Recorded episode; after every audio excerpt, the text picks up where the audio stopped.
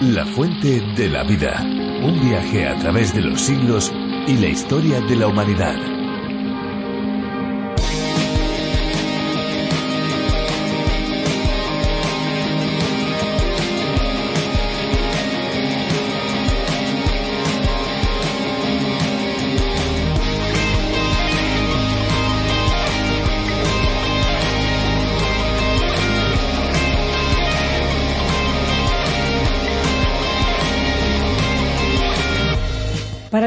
Personas beber agua fría puede producir terribles diarreas, debido a que ante el esfuerzo por mantener la temperatura corporal, el organismo resulta demasiado agotado para digerir de manera eficiente y simplemente opta por expulsar la mayor parte del agua y los alimentos que ha ingerido. Para otros se produce todo lo contrario. El frío hace que los alimentos se solidifiquen y endurezcan, así que los desechos se quedan acumulados en el intestino sin poder ser expulsados.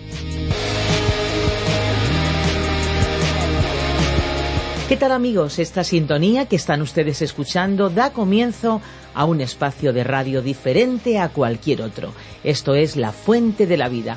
Les habla Esperanza Suárez y les doy una cordialísima bienvenida. Yo también me alegro mucho de saludarles un día más. Les habla Fernando Díaz Sarmiento. Nosotros ya estamos listos para pasar los próximos minutos junto a todos los que se suben, como ustedes, a este tren radiofónico la verdad es que es una alegría saber que de lunes a viernes la Fuente de la Vida lleva a los oyentes a diferentes paradas en cada uno de los libros de la Palabra de Dios, de la Biblia. Cada programa lo iniciamos con distintas curiosidades relativas al agua, a nuestros ríos, a nuestros mares, incluso con consejos para una vida saludable, sin olvidarnos de difundir consejos para un cuidado responsable del planeta en el que vivimos. Y bueno, no solamente curiosidades, sino también en cada espacio dejamos lugar a la música de diferentes cantantes, músicos y compositores que nos ofrecen sus creaciones de manera especial para la fuente de la vida. Desde aquí nuestra gratitud para todos ellos.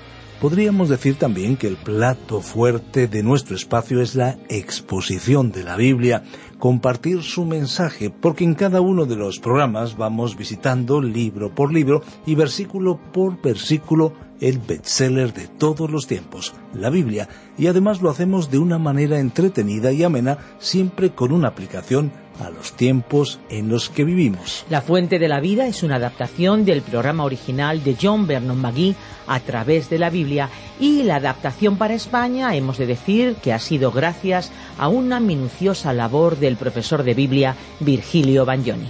Este programa es presentado y producido por Radio Encuentro, Radio Cadena de Vida, somos Radio Transmundial en España. Ya en unos minutos vamos a escuchar el espacio de hoy con Virgilio Bagnoni pero si usted quiere conocer más sobre este espacio, les invitamos a visitar nuestra web lafuentedelavida.com. También pueden descargarse nuestras aplicaciones a través de la Biblia, tomen nota, a través de la Biblia o la Fuente de la Vida y, por supuesto, RTM 360. Además, estamos también en las redes sociales, en Facebook y Twitter. Pues después de esta presentación y bienvenida es el momento de dejar paso a la música. Disfrutemos juntos de la canción que hemos seleccionado para hoy. Estamos seguros que les gustará.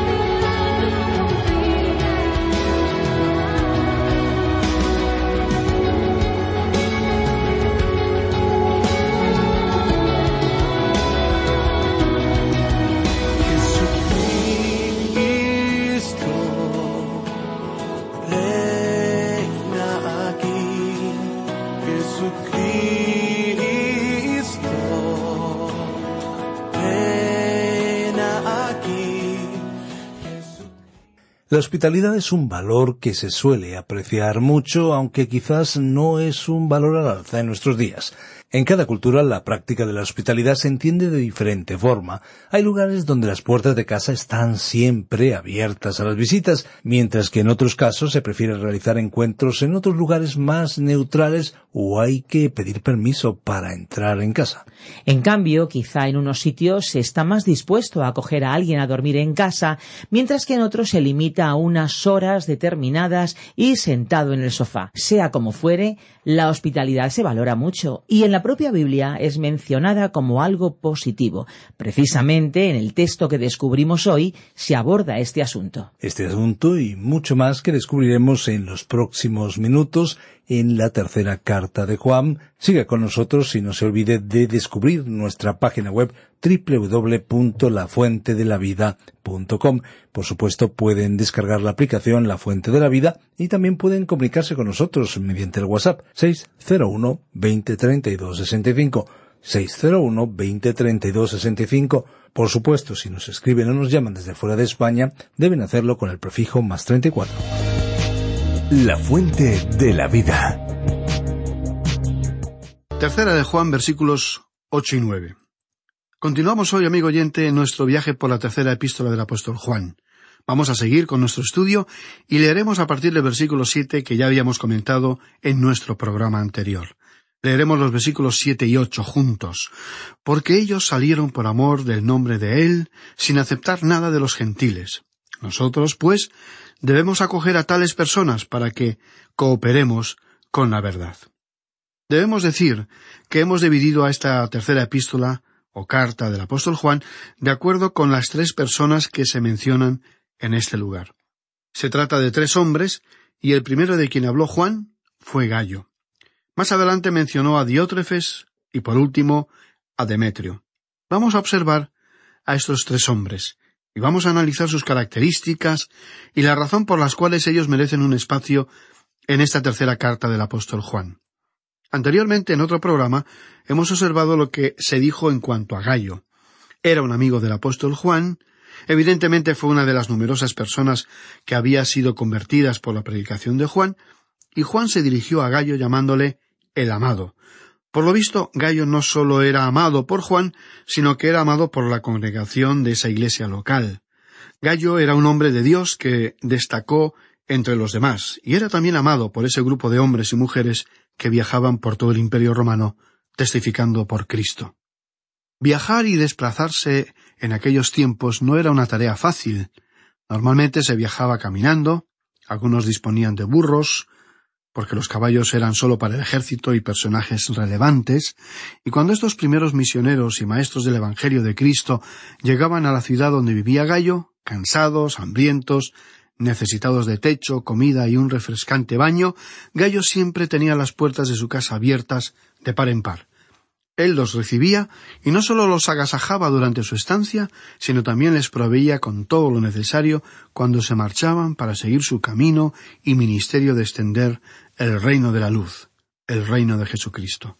Esto nos indica que Gallo estaba viviendo la enseñanza de los apóstoles y que vivía en amor. En Gallo era obvio que se cumplían las enseñanzas de los apóstoles, porque su conducta demostraba que vivía en el amor. Es interesante notar que ni Gallo, quien los recibía generosamente, como tampoco estos misioneros y maestros que viajaban con mucho sacrificio de un lugar a otro, nadie, ninguno, recibía algún salario. No recibían remuneración, porque ellos salían confiando que el Señor supliría sus necesidades y que Él tocaría corazones y abriría hogares para ellos. En algunos lugares recibían apoyo y sustento, pero en otros lugares no eran recibidos de esa manera. Ahora, este grupo de maestros y misioneros itinerantes no pedían ni recibían nada de los llamados gentiles, gente no judía. El apóstol les animó a proceder así cuando dijo nosotros, pues, debemos acoger a tales personas para que cooperemos con la verdad. Es decir, que esas personas que abrían las puertas de sus hogares para ellos les proveían de lo necesario y les ayudaban a que continuaran su camino. Estos eran partícipes, compañeros en la extensión del Evangelio, y eso significa cooperar con la verdad. Ya hemos visto que hay mucha similitud entre la segunda y la tercera epístola del apóstol Juan, pero también existe un gran contraste. Encontramos una notable diferencia entre las dos epístolas. En la segunda epístola o carta, Juan escribió a la señora elegida a que no recibiera a nadie en su hogar, aunque ella era aparentemente rica y generosa. Le advirtió que no recibiera a los apóstatas, a los falsos maestros, que, usando el vocabulario de los apóstoles, no eran genuinos creyentes. En esa época había personas que mezclaban algo de la doctrina cristiana con otras creencias, pero no creían en la deidad de Cristo ni en la inspiración divina de las Escrituras. De modo que a ella, a la señora elegida, Juan le advirtió que no debía recibir a esta clase de gente, porque si ella lo hacía, entonces era partícipe de sus obras malas. Como consecuencia de esta seria advertencia, probablemente algunos hogares se cerraron sin recibir a nadie para no cometer ninguna equivocación. Pero Juan en realidad lo que quiso decir era Mirad, si estos hombres evidencian que están andando en la luz del Evangelio, si ellos están viviendo en el amor de Jesucristo, si son hombres que muestran frutos de la vida de Dios en ellos, entonces pienso que debéis usar el discernimiento espiritual para confirmar que estos hombres están hablando por medio del Espíritu Santo. Estamos seguros que la Iglesia primitiva, la Iglesia del primer siglo, ejercitaba ese discernimiento espiritual que debe presidir a la Iglesia en el día de hoy. No solo es importante que conozcamos mejor la Escritura, sino que pidamos más sabiduría de Dios y más discernimiento espiritual. Cuando vemos a hombres señalados por Dios que hacen su obra, estos merecen nuestro apoyo. Juan dijo, para que cooperemos con ellos con la verdad. Al ayudarles, nosotros nos hacemos partícipes en la difusión de la palabra de Dios. Ahora, este hombre, Gallo, fue una persona maravillosa, uno de esos auténticos santos de la Iglesia primitiva. Lamentablemente, aunque deseáramos que todos los miembros de la congregación fueran como él, en la iglesia primitiva, sin embargo, no fue así. El apóstol Juan escribió una especie de Pentateuco del Nuevo Testamento, de la misma forma en que Moisés escribió el Pentateuco del Antiguo Testamento. Juan escribió el Evangelio que lleva su nombre, el Apocalipsis y estas tres epístolas, cinco libros en total. Por lo tanto, él escribió un Pentateuco, y hay muchos expositores bíblicos que piensan que Juan escribió sus epístolas en último lugar, y nosotros estamos de acuerdo con eso. Podríamos decir que estos libros fueron el canto del cisne, es decir, sus últimas obras, escritas a final del primer siglo. Hemos visto que la Iglesia había crecido mucho, y miles de personas habían aceptado a Cristo como su único y suficiente Salvador. Ahora, Quizá nos preguntamos cómo se llevaban unos con otros, cómo vivían estos primeros cristianos. ¿Eran todos ellos un modelo de virtud? ¿Eran todos ellos destacados hombres de Dios? ¿Eran todos ellos dignos seguidores de Cristo? ¿Eran ellos ejemplos vivos? El apóstol Juan comentó sobre diversas clases de personas. Hemos visto que Juan nos mostró a su amigo Gallo, una persona genuina, auténtica, sincera, de la que se puede decir que fue un verdadero hombre de Dios, un creyente y un fiel seguidor de Jesucristo. Pero Juan ahora nos habla de otro tipo de persona en los versículos nueve y diez de esta tercera epístola del apóstol Juan. Yo he escrito a la Iglesia, pero Diótrefes, al cual le gusta tener el primer lugar entre ellos, no nos recibe. Por esta causa, si yo fuere, recordaré las obras que hace parloteando con palabras malignas contra nosotros. Y no contento con estas cosas, no recibe a los hermanos, y a los que quieren recibirlos, se lo prohíbe, y los expulsa de la iglesia. Aquí tenemos a otro personaje, un hombre llamado Diótrefes, miembro de la misma iglesia que Gallo. Lo que llama la atención es el comentario que sobre él hizo Juan. Parece ser que Diótrefes buscaba el protagonismo, y no ocultaba su ambición. Juan incluso comentó que Diótrefes era un déspota, un dictador.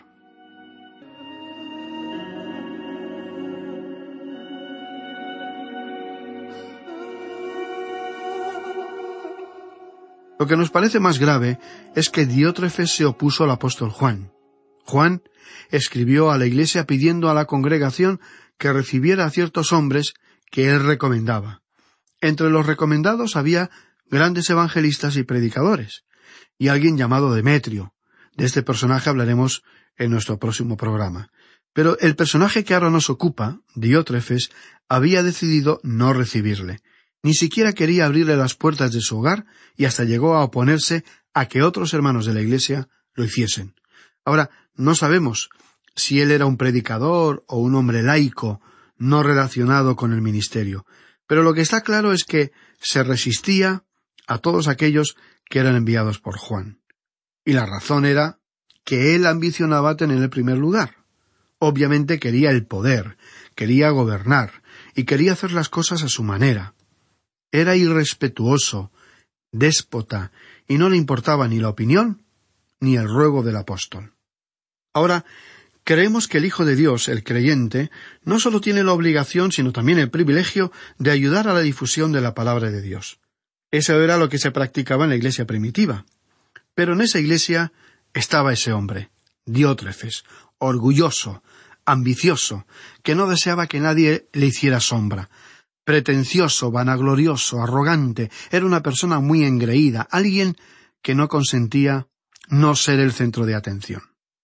Ahora, al analizar a este personaje, nos preguntamos cómo alguien con estas características podía ser un auténtico discípulo de Cristo, a quien todos los que somos hijos de Dios debemos imitar en su sencillez, su sobriedad, su humildad, su amor, su comprensión.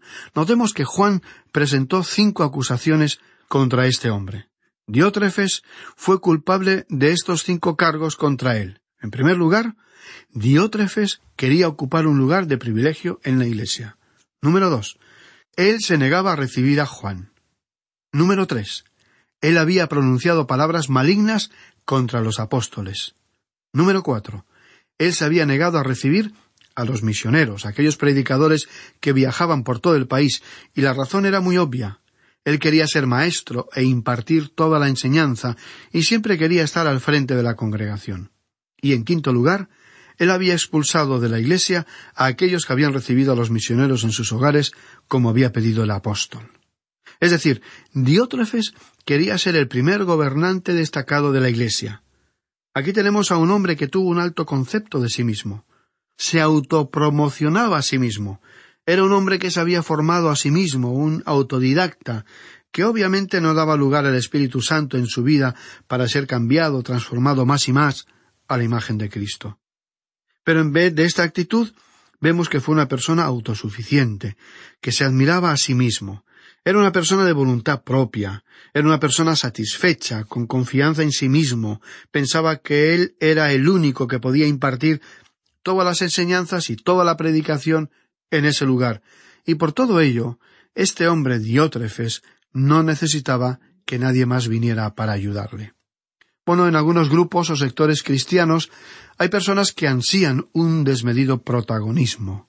Aparentan ser personas muy piadosas, pero por sus actitudes se puede ver que solo quieren figurar y ser considerados como personajes relevantes e imprescindibles. Hay personas que harían cualquier cosa para obtener el poder para ejercer la autoridad. Hay muchas personas, hombres y mujeres, que tienen ansias de poder, y tristemente también las hay, en algunas congregaciones cristianas. No han entendido el Evangelio de Cristo y en sus vidas no podemos observar ningún cambio, ni en su estilo de conducta, ni en su personalidad. Cristo cambia y revoluciona todo. Él tiene poder para hacerlo, si le dejamos el espacio y el sitio que sólo Él merece. Al examinar a Diótrefes, es evidente que en la vida de este personaje dañino para esa iglesia local no se operaron esos cambios necesarios para que la luz de Cristo brillara con todo su esplendor. En ese caso, qué distinto hubiera sido el comentario que Juan habría hecho sobre este hombre. Qué tristeza que su nombre figure para siempre en las páginas de las Sagradas Escrituras y qué pena que nada menos que el apóstol Juan tuviera que escribir un comentario tan negativo sobre él. Ahora, vamos a decir algo aquí que quizá pueda parecer demasiado duro. Hay personas que tienen buenas intenciones, pero que disfrutan ocupando un lugar de importancia en su iglesia local, que disfrutan al estar siempre al frente de un grupo de personas. No siempre es por su conocimiento bíblico. No siempre conocen las profundidades de la palabra de Dios, pero les encanta y disfrutan mucho hablando, expresándose. No siempre expresan pensamientos con una buena base bíblica. Se preguntan por qué la Iglesia no crece, por qué la gente no asiste a las reuniones de su congregación. Bueno, es evidente. Si las personas no reciben un alimento sólido de la palabra de Dios y si la exposición de las enseñanzas bíblicas no está avalada por la madurez y profundidad espiritual de los maestros, las personas hambrientas buscarán esas vitaminas espirituales para el alma en otros lugares. Y hay otras personas que también debieran aprender a guardar silencio dentro de su congregación local. Usted recordará que el apóstol Pablo dijo en su epístola a los tesalonicenses, capítulo cuatro y versículo once, que debían procurar tener tranquilidad. Hoy en día estamos tratando de enseñar a los jóvenes a que hablen, a que se expresen. Lo que también deberíamos enseñarles es que escuchen más para aprender mejor. Son muchos los adultos que quieren hablar y lo hacen no siempre de las mejores maneras. No dan buenos ejemplos a los jóvenes. Nosotros no deberíamos hablar en la Iglesia a no ser que tengamos que decir algo a Dios o de parte de Dios. Hoy nos hemos dedicado a hablar de un personaje que dañó el testimonio, que no dio un buen testimonio ni a los creyentes y mucho menos a los que no formaban parte todavía de esa iglesia local. Todo lo que hagamos en nuestra iglesia debe ser única y exclusivamente para la mayor honra y gloria de Dios. Podemos engañar a los demás con actitudes hipócritas de humildad, cuando en realidad lo que se anhela más que nada es ser objeto de admiración, disfrutar de los privilegios de la autoridad y el poder, sin tener en cuenta que esto conlleva una grave responsabilidad.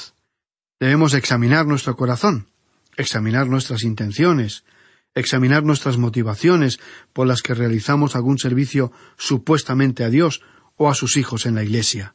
Tenemos que ser sinceros, porque a Dios no podemos engañarle.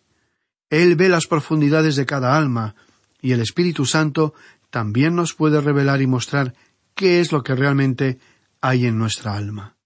Estimado oyente, si usted ha tenido alguna vez la oportunidad de ver cómo se filma una película, habrá notado que la mayoría de las escenas se filman una vez tras otra. Se filma tantas veces como sea necesario para que la escena o el plano de una escena salga absolutamente correcto, porque el resultado tiene que ser perfecto. Es asombroso observar cómo los actores y el equipo de filmación trabajan incansablemente para conseguir la mejor iluminación sobre un detalle importante, repitiendo docena de veces una secuencia para que todo resulte impecable. Quizá los actores, el director, el equipo de sonido o de iluminación se cansen, pero no dejarán de trabajar hasta que el director quede satisfecho con los resultados. Podríamos pensar que si el pueblo de Dios en las iglesias trabajara tan esforzadamente dentro y fuera de la iglesia, el testimonio de los creyentes sería más creíble y el mensaje de Cristo más atractivo. ¿Nos agrada hacer trabajos importantes para Dios, para su Iglesia, para su pueblo? ¿Cuál es mi motivación? ¿Es mi amor por Dios el que me impulsa o es porque me agrada darme importancia y deseo los halagos de la gente? ¿Realmente me importa la gloria de Dios y la extensión de su reino en mi ciudad? Todos debemos examinar nuestro corazón y pedirle al Espíritu de Dios que nos revele lo que hay en nuestro interior. Si hay deseos y anhelos que no glorifican a Dios, con los que Dios no estaría de acuerdo, porque son egoístas y sólo satisfacen mi propio ego, entonces el Espíritu Santo nos lo mostrará claramente. ¿Estamos dispuestos a escuchar la voz de Dios y obrar en consecuencia? Dijimos antes que el apóstol Juan iba a hablarnos directamente al corazón. Bien, amigo oyente, vamos a dejar nuestro estudio en este punto. En nuestro próximo programa vamos a considerar a otro personaje muy diferente, a alguien que fue un ejemplo digno de imitar. También le recomendamos continuar leyendo los últimos versículos de esta breve carta, o epístola de Juan, para estar familiarizado con su contenido. Esperamos poder contar con su estimada presencia y, como siempre, le animamos a ponerse en contacto con nosotros.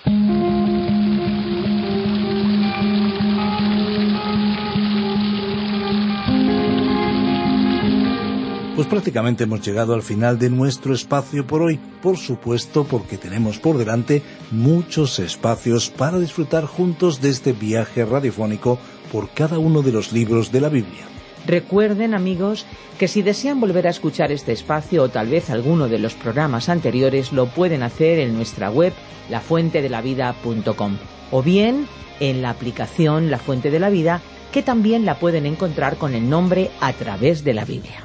Recuerden que tenemos vías de comunicación para que estén en contacto con nosotros. Nuestro deseo es que cualquier persona en cualquier lugar y en cualquier momento puedan tener acceso fácil y eficaz a través del ordenador o del teléfono móvil a la amplia gama de recursos digitales cristianos en el idioma que cada cual entienda. Es importante entender el idioma, desde luego, pero sobre todo nosotros queremos utilizar el idioma del corazón, ese que cualquier ser humano entiende. Así que muchas gracias por haber permanecido a nuestro lado. Y no se olviden de nuestros teléfonos. El WhatsApp es el 601 20 32 65 y el fijo el 91 422 05 24. Recuerden que si llaman desde fuera de España deben pulsar el prefijo más 34. Y recuerden también nuestra dirección electrónica info arroba lafuentedelavida.com.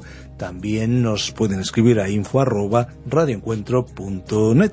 Conecte con La Fuente de la Vida a través de las redes sociales. Estamos en Facebook y en Twitter y descargue también nuestras aplicaciones. La principal, La Fuente de la Vida, también pueden buscarla como a través de la Biblia y otra aplicación muy útil donde encuentran La Fuente de la Vida es RTM 360. La Fuente de la Vida existe para alcanzar al mundo para Jesucristo. Este es nuestro cometido, esta es nuestra labor, esa es nuestra meta dejar una huella espiritual duradera. Y por supuesto recordarles que hay una fuente de agua viva que nunca se agota. Beba de ella.